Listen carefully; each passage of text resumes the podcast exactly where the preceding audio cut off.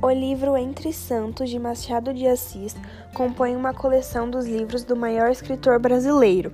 O livro fala sobre os anjos irritados com a hipocrisia dos fiéis na Igreja Católica e como a avareza e o egoísmo das pessoas é maior que os valores.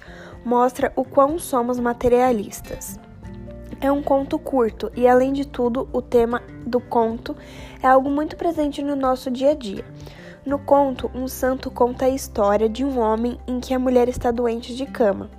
Ele foi na igreja e prometeu uma perna de cera para um santo chamado São Francisco de Sales. E em troca, ele teria um milagre para curar sua mulher. Mas a avareza do homem era maior e ele não conseguia prometer a perna de cera, por ser tão pão duro e acumulador de dinheiro. Então ele começou a prometer mil Pai Nossos e mil Ave Marias, e aumentando o número de promessas. Ele começou a acumular como se fosse dinheiro. O livro é bom, é interessante, porque ao passar da história te deixa entretida e você fica curiosa para os próximos acontecimentos.